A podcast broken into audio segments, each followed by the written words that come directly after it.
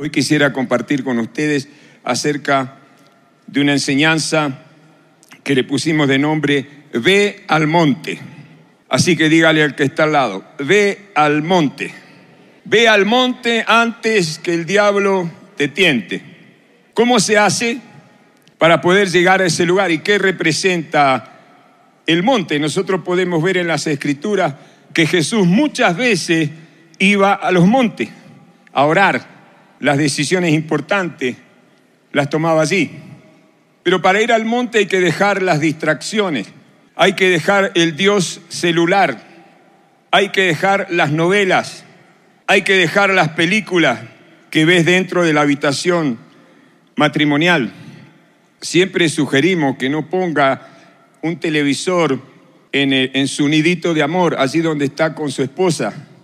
Sugerimos que lo saque de ahí, póngalo en otra sala porque ahí, en ese lugar, la película te la tienes que hacer con tu esposa. Porque cuando tú pones el televisor dentro de la habitación, o sea, ¿para qué lo tienes ahí? No me digas que no va a haber las noticias, no me digas que no va a haber una película. Eh, eh, no es una buena idea. Ahora, esto no quiere decir que no vea una película, tampoco. tengamos un equilibrio. Sí puede ver una película, siempre y cuando sea algo edificante. Pero estoy diciendo que para poder ir al monte, estoy diciendo que para poder ir a aquel lugar donde Jesús nos enseñó cómo encontrar el éxito en todas las cosas, es que nos tenemos que apartar. Tenemos que dejar, especialmente el Dios celular, lo tiene que apagar, dejarlo en algún lado, porque no se va a morir, ni el mundo se va a acabar si lo apagas por una o dos horas. La palabra de Dios en Éxodo 20, del 8 al 11, habla del día de reposo. Es uno de los mandamientos. Uno de los mandamientos también dice, no matarás. ¿Qué pasa si alguien mata a una persona? ¿A dónde va? ¿A dónde va? A la cárcel. ¿Sí? Y hasta le pueden dar cadena perpetua. Ese es un, uno de los mandamientos que hay que cumplir. Pues el día de reposo es otro de los mandamientos que hay que cumplir. Dice el verso 10 de Éxodo 20, mas el séptimo día es reposo para Jehová tu Dios. ¿Para quién es el reposo? ¿Y cómo se hace eso? Bueno, es quedarse todo un día con el teléfono apagado, sin ver la televisión, sacar todas las distracciones. ¿Y para quién es ese día? Para Jehová tu Dios dedicarlo a Él, quedarse quieto, reposar, descansar y esperar que la presencia de Dios descienda. Dice, estad quietos y conoced que yo soy Jehová. Es como que hay que frenarse de todo el trajín que llevamos para todos lados, frenarse y decir, me quedo quieto. De paso le va a venir bien porque se relaja para santificar ese día de reposo. Ahora, yo traté de hacerlo y le voy a ser sincero, no pude quedarme un día entero sin hacer nada. Me fue muy difícil. Me puse a orar, digo, Señor, ¿qué hago? Porque a mí me gusta negociar con Dios. Le digo, Señor, te propongo algo. Lo voy a hacer en cuotas.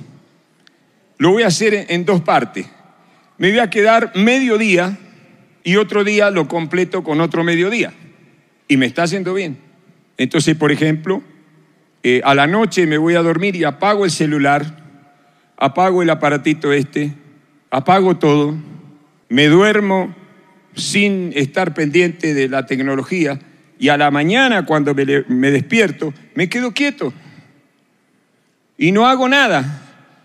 Santifico ese día o ese mediodía para el Señor. Y sabe que al principio la mente empieza, ¿no es cierto?, quiere seguir al ritmo que viene a toda velocidad. Pero digo, no, no, no, no, no, obedezca.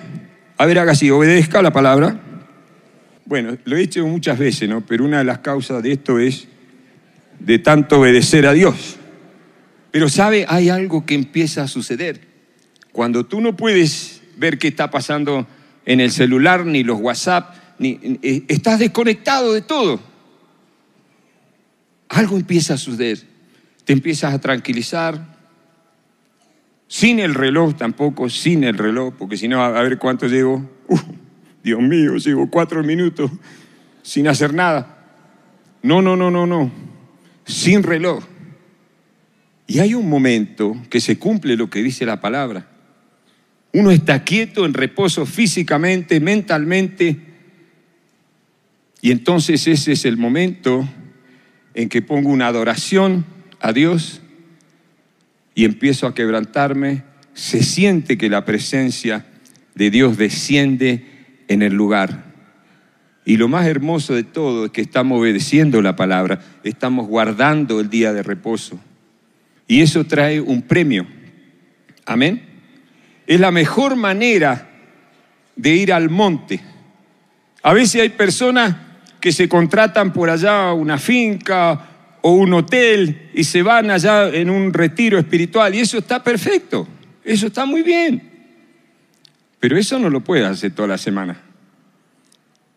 Yo encontré que el monte está más cerca, mucho más cerca. ¿Sabe dónde está el monte? Ahí mismo donde duermo, ahí mismo en mi habitación.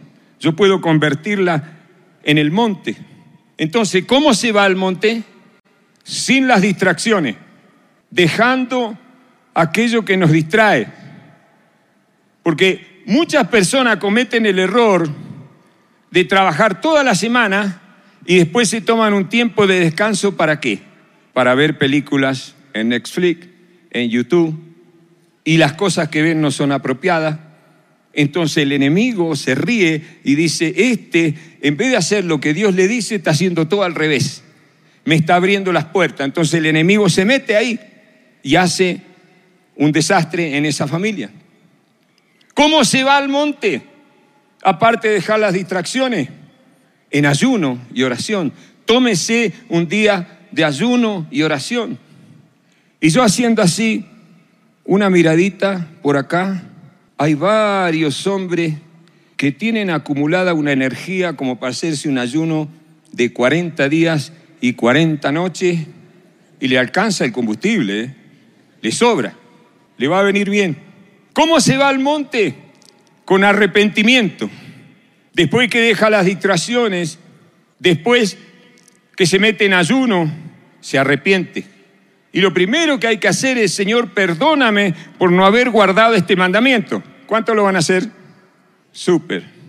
Con esos tres viene el avivamiento. Lo próximo que tiene que hacer, anótese para el próximo encuentro. ¿Cómo se va al monte? En Lucas 4.1 dice, Jesús, lleno del Espíritu Santo, volvió del Jordán y fue llevado por el Espíritu al desierto. Jesús iba al desierto y al monte, al desierto y al monte. Pero ¿cómo iba? Lleno de qué? Del Espíritu Santo lleno del Espíritu Santo. Por eso tiene que ir al encuentro. Segunda de Crónicas 7:14. Esta es otra versión diferente a la que siempre uso. Diga, levante una mano al cielo y diga, y si mi pueblo, el pueblo que lleva mi nombre, se humilla, ora, me busca, se humilla, ora, me busca y deja su mala conducta, yo lo escucharé desde el cielo, perdonaré sus pecados y devolveré la prosperidad a su país. Arrepentirse. ¿Cuántos de ustedes están participando de los 30 días por la vida? A ver, levante la mano. Haciendo la oración. Mira, no son todos. Ahí ya le doy una tarea para arrepentirse. Porque como iglesia todos estamos llevando esta estrategia de orar tres veces al día por tres personas. A ver, levante la mano los que no están haciendo eso. Levante la mano. Diga, Señor, perdóname. Diga, Señor, perdóname. Me arrepiento. Voy a empezar a hacerlo. Amén. Así que busque a su líder después que le dé el papelito y empiece a orar tres veces al día. En el libro de, Hechos, capítulo 2, me, me impacta el poder de la unidad que había ahí. Por eso le hice levantar la mano, porque todos tenemos que estar unidos en un mismo sentir. Y ahí habían dos grupos, dice, los que creyeron estaban juntos. ¿Qué quiere decir eso? Que había otros que no creyeron y que no estaban con ellos. Hay un poder muy grande en la unidad. Ahora, lo segundo, lo que recibes en el monte. Hay algo que tú recibes en el monte. ¿Cuántos quieren recibir la bendición de Dios? Primero, una de las primeras cosas que se recibe es la confianza en Dios el Padre. O sea, nosotros si no confiamos en Él, entonces las circunstancias y los problemas que hay acá abajo en la tierra son los que dominan la mente, son los que dominan tu vida, son los que te hacen la agenda. ¿Y cómo se adquiere confianza con una persona?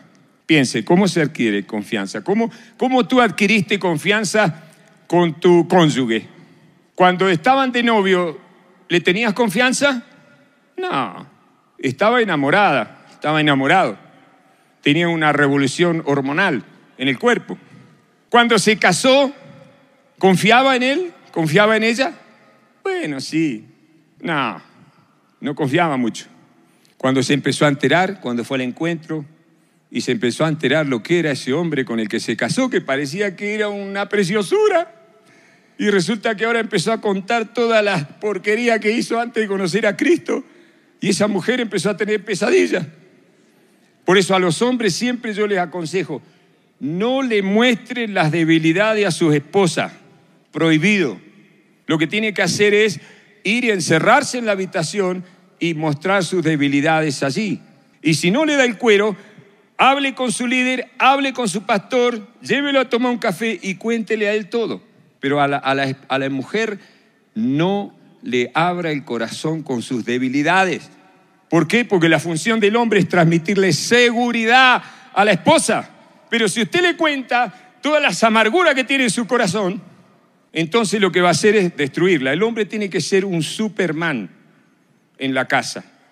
Aunque por dentro tú te veas como un ratón, pero porque somos cabeza. ¿Me entiende? Bueno, confianza en el Padre. ¿Cómo se adquiere? Conociendo. Ya después cuando lleva cinco años de matrimonio, ya lo empezó a confiar un poquito más. Ya cuando lleva diez años de matrimonio, ¿cuántos llevan diez años de matrimonio? Ya la mujer le está confiando un poquito más. Perla yo creo que me desconfió hasta los diez años por lo menos, porque me miraba y decía, por eso lo llamaba Pastor César. Le decía, mire, pastor, que Alfredo. Y después el pastor me llamaba, hermano. Y yo empezaba a temblar así. Ya después, a los 15 años, ya Perla llamé, el 50% me confiaba. Ya a los 20 años, ya me confiaba. Ahora llevamos 30, vamos a cumplir este año. Y yo puedo decir que Perla confía en mí. ¿Pero por qué? Porque nos conocemos. Bueno, yo siempre confié en ella desde que estamos de novio, ¿no? Ella era la que no confiaba en mí. Porque bueno, ella nació en la cuna de la iglesia. Ella nació santa, ella. A, los cinco años ya oraba en lengua. Y yo tenía 33 años y andaba haciendo porquerías, inmundicias por todos lados hasta que conocí al Señor. Lo nuestro fue algo así como la bella y... Bueno. ¿Qué otra cosa recibes en el monte? Esto está hermoso, mira, mira esto. Hebreos 6:12. Dice, diga conmigo, levante una mano y diga conmigo, a fin de que no os hagáis perezoso. Mira, esto funciona mejor si se lo dice al de al lado. Dígale al de no sea perezoso. Al de atrás, no sea perezoso. No me mires así, ¿eh? es lo que dice la Biblia. Ahora vamos, a fin de que no se hagan perezosos, sino imitadores de aquellos que por la fe y la paciencia heredan las promesas. Fe y paciencia, fe y paciencia. Diga, fe y paciencia. Diga, fe y paciencia. En el monte, cuando voy a orar, eso es lo que allí encuentro. Mi fe se sube, tengo más paciencia y como consecuencia, ¿qué va a pasar? Me va a llegar la bendición, va a llegar la herencia. Ese hombre por fin va a aparecer esa mujer por fin va a aparecer, esa restauración en el matrimonio por fin se va a dar, esa sanidad física por fin se va a dar. Fe y qué? Y paciencia. Muy bien, quisiera por favor invitarlos que todos se pongan de pie y vamos a, terminar con esta oración.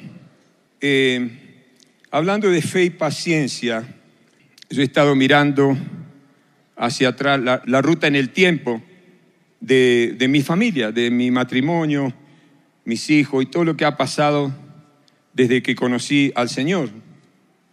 Y una de las cosas que he visto, y a lo mejor tú lo puedes hacer también, es que hubo muchas cosas que renunciar, hubo muchas cosas que desprenderse, diga desprenderse. Porque sabe que todo el secreto en esto es desprendernos y renunciar y entregarnos al Señor. Y ahí es cuando la cosa funciona. Pero cuando nosotros llegamos a Estados Unidos dijimos, por fin vamos a tener una casa. Y cuando ya parecía que la íbamos a tener, el pastor me llama por teléfono y me dice, Alfredito, para Colombia. Entonces llegamos a Colombia. Y dijimos, por fin vamos a tener una casa en Colombia. Y digo, pero ¿qué pasa? ¿Por qué, ¿Por qué no tenemos casa en Colombia? Hasta que por allá una vez nos apareció una herencia de, del país que salimos. Y yo dije, wow, con esto pagamos todas las deudas, me voy a comprar esto, el otro, me voy a hacer el trasplante de cabello. Porque hay, o sea, le sacan de acá atrás, ¿ve? Y se lo ponen acá adelante. El pastor César una vez me preguntó, ¿y tienes la rema? Claro, los últimos serán los primeros. Pero eso cuesta un billete. Y entonces yo me pongo a orar y el Señor me dice, no, no tienes que recibir. Digo, ay Dios mío. Me toqué así, dije, tendré que seguir teniendo paciencia. Pero digo, voy a hablar con Perla, seguramente Perla me va a decir, no, vamos a recibir esa herencia. Y ella me dice, no, el Señor me habló, no la vamos a recibir. Yo dije, estamos en problema. Le digo, hablemos con el pastor César, con la esperanza que él nos diga. Y lo fuimos a hablar y cuando estábamos abriendo la boca, el pastor dijo, no, no toquen eso. Ay, ay, Dios mío. Bueno, digo, y Señor, ¿y ahora qué hacemos? ¿Seguiré con la cabeza así? Fe y paciencia. Pero un día el Señor me habló en Marcos 10 y no lo voy a desarrollar, pero ahí dice, aquellos que dejaron padre, madre, hermanos, casa, tierras, por causa de mí y del Evangelio, recibirán en este tiempo cien veces más. ¿Qué le parece eso? O sea, que yo puedo tener e, e, esa escritura a mí y a cualquiera de lo que está acá que haya hecho eso por el Evangelio, por el Señor, tú puedes llegar a tener 100 propiedades. Y eso no está mal. Pero si tienes 101, ya te pasaste de la medida. Pero se, se conforman con 100 propiedades. O con 50, no sé. ¿Sí o no? O con una. Pero ahí está, esa es la bendición. Alza tus manos al cielo. Dile, Padre, en el nombre de Jesús. Ayúdame a apartarme, ayúdame a guardar el día de reposo, ayúdame a llegar al monte y a pasar a una nueva etapa en mis oraciones, a poder escucharte, Espíritu Santo, a poder lograr victorias ahí en el lugar secreto.